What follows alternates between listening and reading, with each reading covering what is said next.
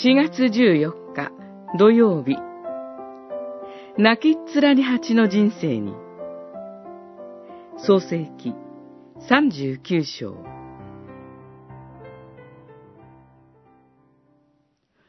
主がヨセフと共におられたので、彼はうまくことを運んだ。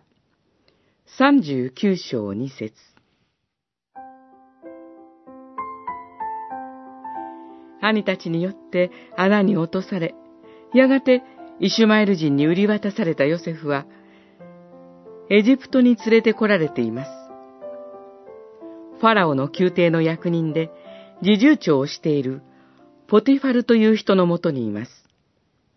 かつては、何不自由のない恵まれた環境にいたヨセフですが、今は売られて奴隷となっています。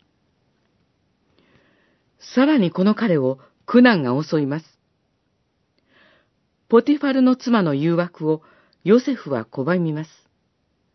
すると彼女は逆に奴隷であるヨセフに誘惑されたと主人に訴えます。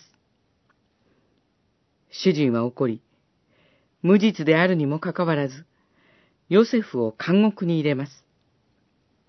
穴に落とされてからのヨセフの人生は、泣きっ面に蜂の不運な人生と言わなければならないでしょう。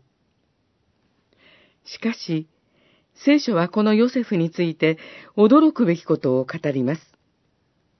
この箇所で、主が共におられたと何度も繰り返して語られているのです。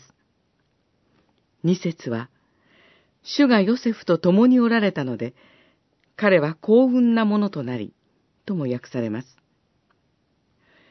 主が共におられる幸運な人生は、何も辛い目に遭わない人生ではありません。苦難の中でも守られ、支えられる人生です。